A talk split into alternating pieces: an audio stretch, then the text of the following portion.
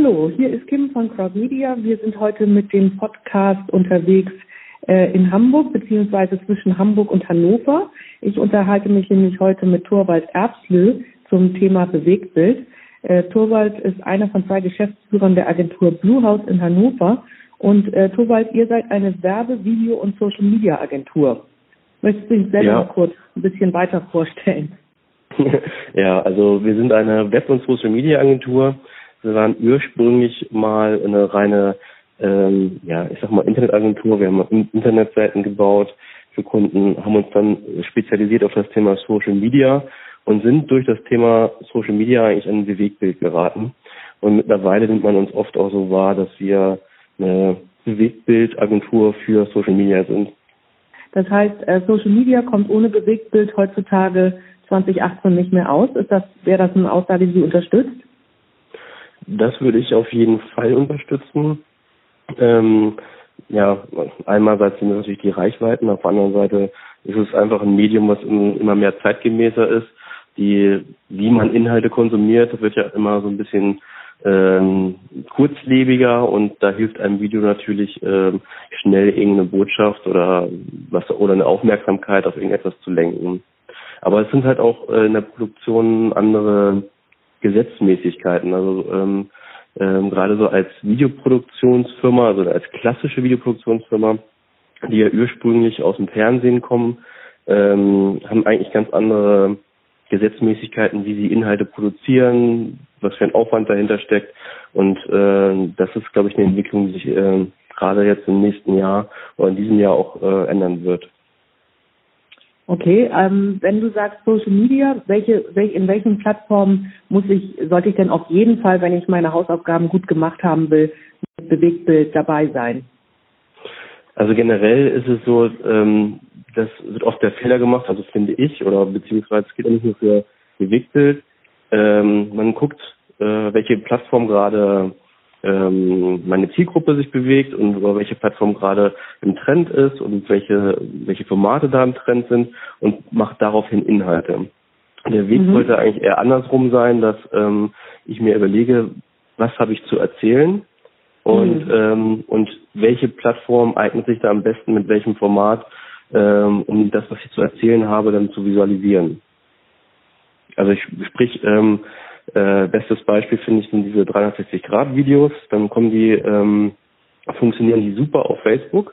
Und dann kommen ganz viele Unternehmen auf die Idee, oh, wir brauchen das jetzt auch. Das, äh, ich will die Reichweite mitnehmen. Äh, außerdem ist das ja ein ähm, Zeichen dafür, dass ich äh, up to date bin und dass ähm, ich modernen Content produziere. Äh, macht uns mal ein 360-Grad-Video. Aber 360-Grad-Video hat ja eine Aufgabe. Es hat ja im Grunde die Aufgabe, äh, jemanden in ein Erlebnis reinzuschicken. Und wenn ich jetzt ähm, einfach sage, okay, ich mache jetzt eine, eine Rundtour durch so eine Filiale, ähm, interessiert das keinen und eigentlich wird die Idee äh, des 360-Grad-Videos eher kaputt gemacht. Also ich würde eher mich fragen, was habe ich zu erzählen ähm, und äh, wie kann ich das auf welcher Plattform dann inszenieren. Und ihr macht das dann mit eurem Kunden sicherlich auch gemeinsam, so wie wir auch, dass wir eben uns über die Zielgruppe dem nähern, was oder beziehungsweise über die Story des Unternehmens dem nähern, was das Unternehmen eigentlich erzählen will und dann eben versuchen, ähm, einen zielgruppengerechten Content äh, da zu schaffen. Also habt ihr auch so einen genau. Beratungsansatz? Äh, genau, ja. Also gerade ähm, liegt unsere Beratung auch sehr viel darin, ähm, zu gucken, äh, also viele Unternehmen haben ja schon ihre eigene Vorstellung. Ich möchte jetzt meinetwegen äh, auf Facebook Video machen, habe ich gehört, dass das irgendwie jetzt sein muss. Also möchte ich das jetzt auch machen und haben schon Vorstellungen, wie der Inhalt aussehen könnte, aber oft ist, sind diese Vorstellungen ähm, nicht kompatibel mit dem, was auf der Plattform funktioniert. Mhm.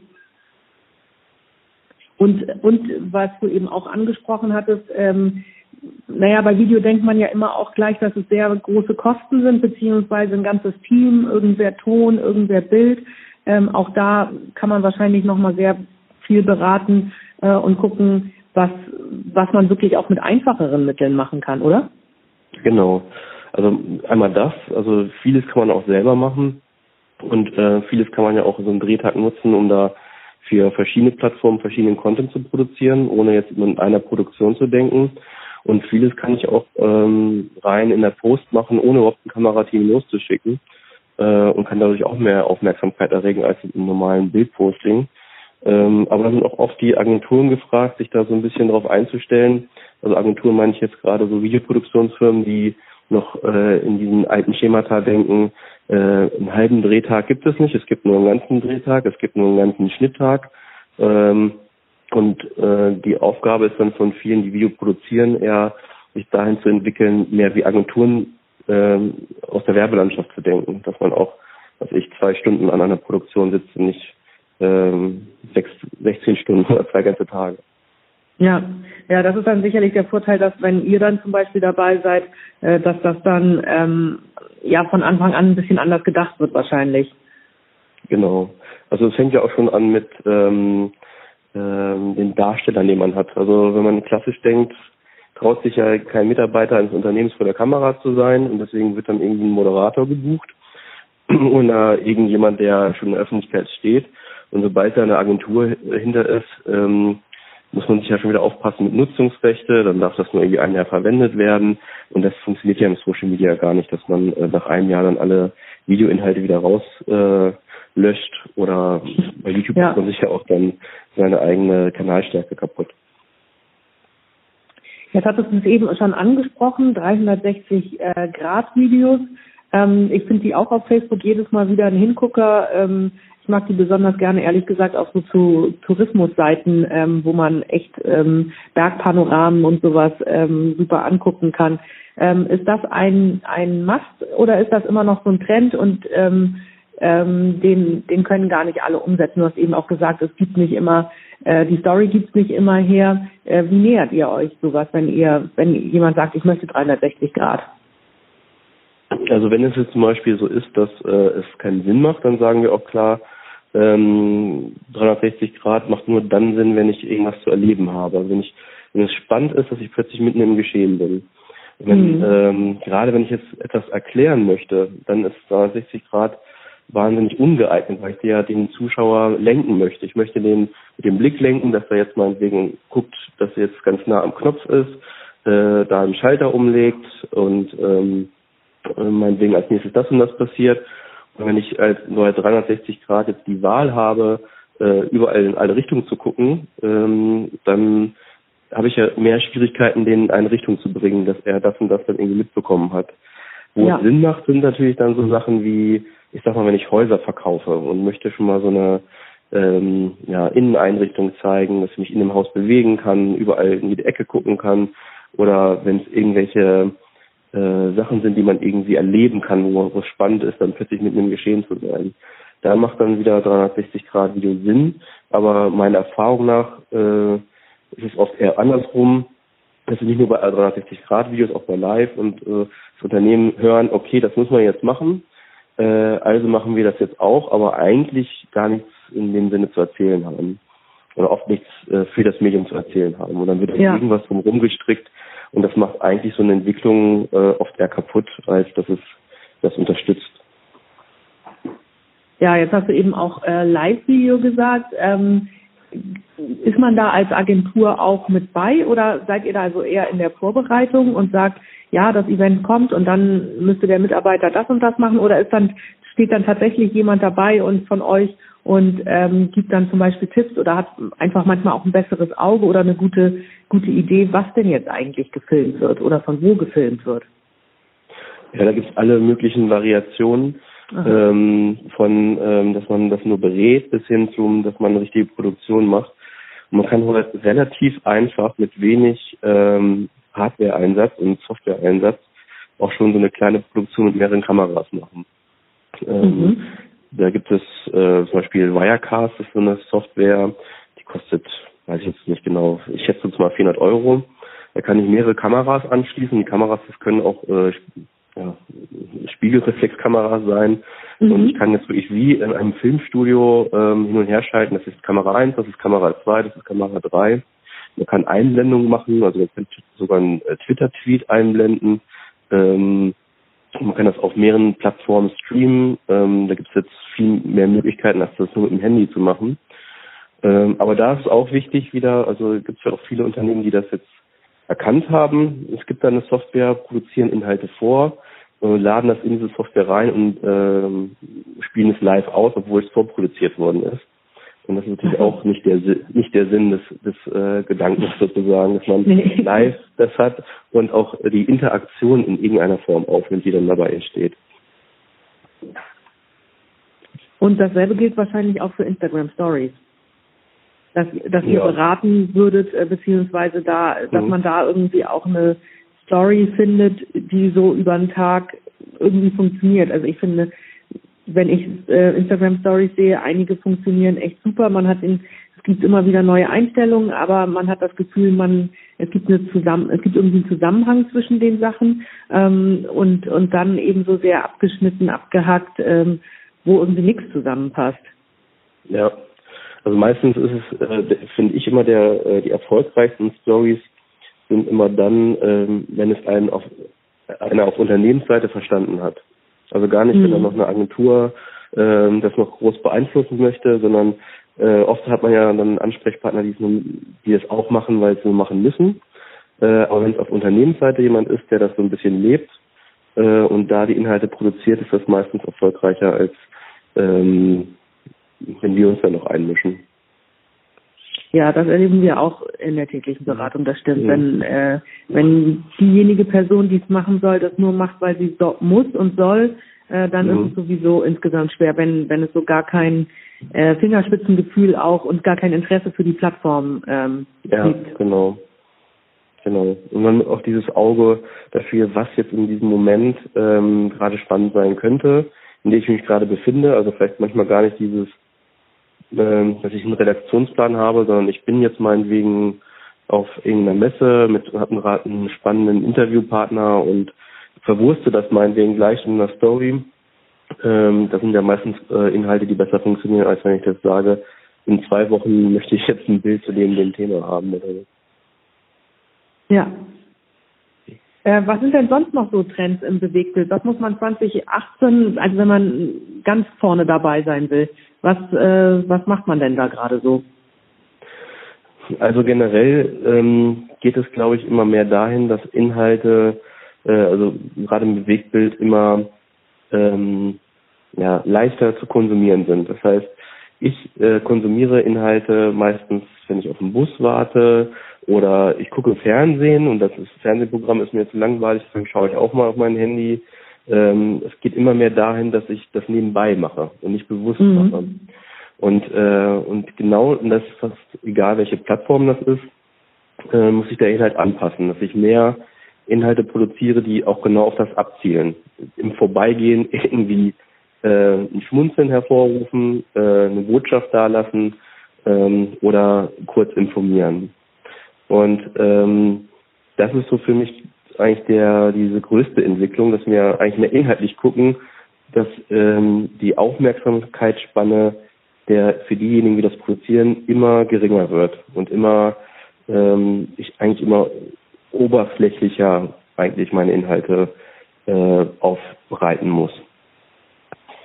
Ähm, bei YouTube gibt es nochmal andere Gesetze, da kann ich auch, äh, da ist es sogar eher der Weg, dass ich, glaube ich, als Unternehmen äh, immer mehr gefordert bin, gar nicht zu unterhalten, weil ich da zu sehr in der Konkurrenz bin zu den ganzen YouTubern ähm, und das auch nicht versuche, das zu kopieren, äh, jetzt irgendwie eine Alternative zu ähm, ja, irgendwelchen YouTube-Formaten zu machen, sondern wirklich, ich kann als Unternehmen dort ähm, rein über den Nutzen meines Inhalts kommen. Das heißt, es wird viel wichtiger, jetzt gar nicht den perfekten Influencer für mein eigenes Format einzusetzen, sondern ähm, ich muss mir immer mehr Gedanken machen, ist das, was ich zeige, hat das in irgendeiner Form eine Relevanz und ist das ein Mehrwert für den Zuschauer? Auch keine schwierige, äh, auch keine leichte Aufgabe für, ja. für die Social Media Beauftragten.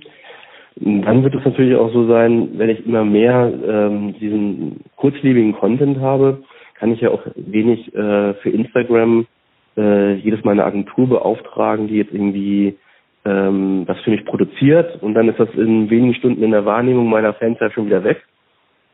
Das heißt, ich glaube, es wird auch immer mehr dahin gehen, dass der Videocontent äh, die ähnliche Entwicklung ähm, macht, wie das bei Fotografie war. Also das heißt, früher habe ich ja noch alles selber fotografiert, ähm, hab, ähm, dann Anfang war es wichtig, dass es authentisch war. Ähm, dann Fotografen war zu teuer und dann hat man immer mehr mit, mit Stockmaterialien gearbeitet. Und ähm, so wird das, glaube ich, auch oft sein für viele Unternehmen, dass die so eine Art ähm, Bundle haben müssen mit ganz vielen Situationen, wo sie dann äh, vorgefertigte Animationen haben, die sie dann noch leicht verändern können äh, oder einfach eine Botschaft zu gewissen Ereignissen unterbringen können, äh, um das zu gewährleisten, dass ich wirklich permanent irgendwie Videocontent äh, habe, ohne jedes Mal den produzieren lassen zu müssen. Ob das jetzt mal eine gute Entwicklung ist, äh, ist nochmal eine andere, aber ich glaube, ich glaube, dass das äh, immer mehr kommen wird. Und das ist dann auch eine Aufgabe für uns Agenturen, ähm, dieses, ähm, dieses Stockbundle vorzufertigen oder ähm, wie, wie sollen die Unternehmen das äh, machen? Ja, also das kann äh, meistens, je nachdem, was für eine Plattform ich habe, bei YouTube wird das natürlich nicht funktionieren, dass ich da jetzt irgendwie Bundles habe, aber jetzt mhm. ähm, zum Beispiel äh, für Facebook oder Instagram, wenn ich bestimmte ähm, was weiß ich, einen provokanten Satz ähm, schreiben möchte, das ja früher über einfach ein Bild funktioniert. Ähm, wenn ich jetzt ein Template habe, was äh, äh, eine Animation vorsieht und das visualisieren kann, ähm, dann nutze ich natürlich öfter mal das Videotemplate als jetzt meinetwegen eine Photoshop-Datei. Ähm, aber die Aufgabe wird eine ähnliche sein, dass die Agenturen dann genau das bereitstellen müssen. Ja, sonst, also wenn immer mehr Video ähm, quasi vom Mitarbeiter produziert wird und ähm, quasi live, ähm, da wär, ist ja dann eben auch die Nische für die Agenturen wahrscheinlich. Genau, ja.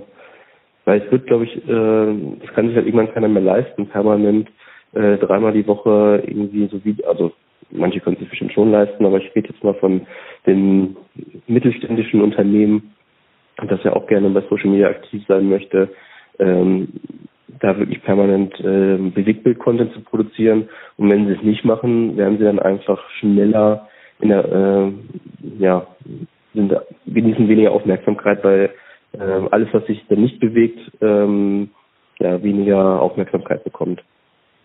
Ja, ähm, jetzt haben aber auch gerade so die Mittelständler, äh, jedenfalls so, was wir hören, oft die Angst, ähm, ja, aber dann nur so mit dem Handy und das sieht unprofessionell aus, das passt auch nicht zu unserer Marke. Ähm, wie, wie siehst du das? Ist ähm, Hauptsache Bewegtbild und dann darf es auch gerne ein bisschen verwackelt sein. Ähm, ist das total in Ordnung? Oder ähm, sollte man schon am Anfang ein bisschen in Equipment ähm, investieren und vielleicht auch mal ein Stativ haben äh, und dann eben äh, lieber lieber einen Profi dran lassen. Ja, also es gibt, also was zum Beispiel viel erfolgreicher ist inhaltlich, ähm, unabhängig jetzt von, ähm, ob das jetzt eine Agentur oder man selber macht, wenn jemand was erzählt vor der Kamera, ist das meistens äh, erfolgreicher bei YouTube als ich ähm, irgendwelche tollen Videos mache, die irgendwas erklären und äh, das Ganze mehr mit tollen Imagebildern auflade. Ähm, sobald da ein Gesicht zu sehen ist, wird es eher angenommen, als wenn ich mir in ähm, Imagefilm-Produktionen äh, denke. Und das kann man mhm. natürlich auch selber machen. Und natürlich kann man das auch professionell machen. Und da gibt es manchmal, ähm, ohne dass jetzt eine Agentur das macht, ähm, wenn ich ein paar Gesetzmäßigkeiten beachte. Also sprich, äh, vielleicht sollte ich schon eher mir eine Kamera kaufen, die schon bis, da muss ich aber auch nur ein paar hundert Euro investieren, lasse ich mit dem Handy machen. Ähm, ich brauche, äh, ich stelle das meinetwegen, habe einen großen lichtdurchfluteten Raum und ich stelle das dann ans Fenster und ähm, arbeite mit dem Licht, was von draußen kommt. Dann brauche ich mich weniger ausleuchten. Habe zum Beispiel einen tiefen Raum, der so sehr weit nach hinten geht. Und schon wird das Ganze vom Look her professionell aussehen, ohne dass das jetzt irgendwie jemand profession Professionelles macht. Und natürlich den Ton soll ich auch noch separat abnehmen, damit das äh, satt und klar ist.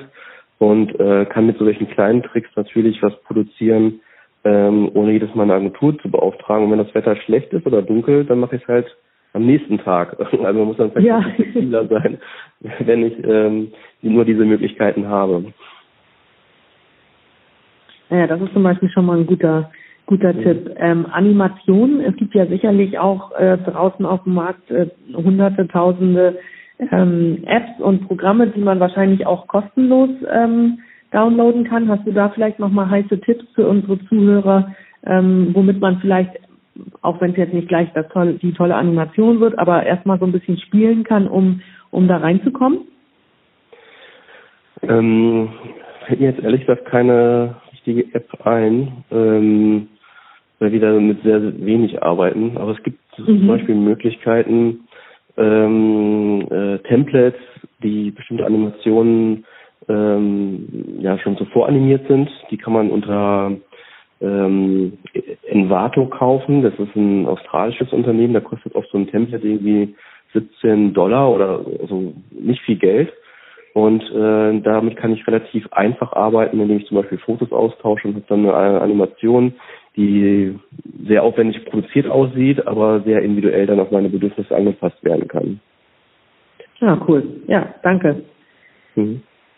Auch ein anderes Mittel, äh, oft um Sprecher zu finden, ist ähm, die Plattform Bodalgo. Also wenn ich mal einen Sprecher brauche, der professionell spricht, dort kann ich ein Gesuch einstellen. Das heißt, man sagt, was man haben möchte für seine Videoproduktion an Sprecher und dann bewerben sich Sprecher auf einen und schlagen auch schon einen Preis vor. Ähm, da kann ich auch oft sehr viel Geld sparen, im Gegensatz zu, ähm, ich rufe jetzt bei einer Agentur an und möchte gerne einen Sprecher haben. Ah, auch das ist ein sehr guter Hinweis. Mhm. Und Musik natürlich auf diesen GEMA-freien Plattformen, die man, die man auch über ganz normal über Google findet. Genau, also erstmal YouTube selber bietet auch eine riesen Bibliothek an äh, und das ist mittlerweile auch wirklich ähm, ernstzunehmender ähm, Ersatz zu diesen ganzen äh, lizenzfreien äh, Plattformen, wo ich dann ähm, ähm, mal auch irgendwie ein paar Euro in die Hand nehme, um Lizenz zu haben. Ähm, das ist natürlich der schnellste und einfachste Weg über die Google-Bibliothek. Muss man natürlich noch mal gucken, ob die manchmal auch für andere Plattformen freigegeben sind, ob das nicht nur nicht nur für YouTube, sondern auch für Facebook und Instagram freigegeben äh, sein. Aber eigentlich ist das mit das einfachste, die YouTube-Bibliothek zu nutzen. Und ähm, ja, Musik ist das überhaupt wichtig? Du hast eben gesagt, man ist auch viel unterwegs. Ich habe letztes Jahr genannt, ähm, natürlich die äh, die Bauchbinde ist immer total wichtig, ähm, beziehungsweise mhm. ähm, dass dass auch alles, was gesprochen wird, äh, lesbar ist, weil die meisten ja doch ohne Ton hören. Genau. Also Musik ist ja meistens dafür da, ähm, für die, die es doch mal anmachen, dass ich dann, dass es dann noch ein bisschen unterhaltender ist. Ähm, generell, wenn ich mich in anderen bei YouTube bewege, ähm, kann Musik immer helfen, da mehr Dynamik reinzubringen, gerade wenn ich dann auf den Takt schneide. Sieht immer gleich professioneller aus, wenn der Schnitt auf dem Takt der Hintergrundmusik ist.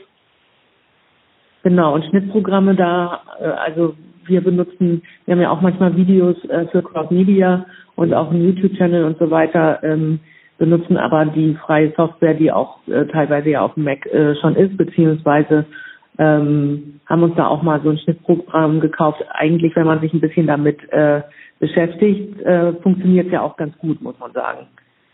Ja, also ich kann mich noch erinnern, als ich ein Video angefangen habe, das war so 2000, ähm, weiß ich gar nicht, 2003, nee, noch früher 2000, mit einer DTV-Cam habe ich angefangen, Videos zu schneiden.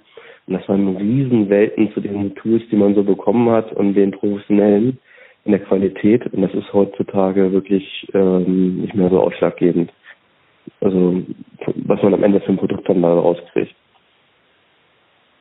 Sehr schön. Ich äh, habe meine Fragen, bin meine Fragen alle losgeworden. Jetzt nochmal die Chance, ähm, ein Statement äh, an die an die Welt da draußen äh, weiterzugeben, beziehungsweise vielleicht noch einen Ausblick oder einen letzten Tipp, was der heiße Scheiß äh, ähm, gerade ist?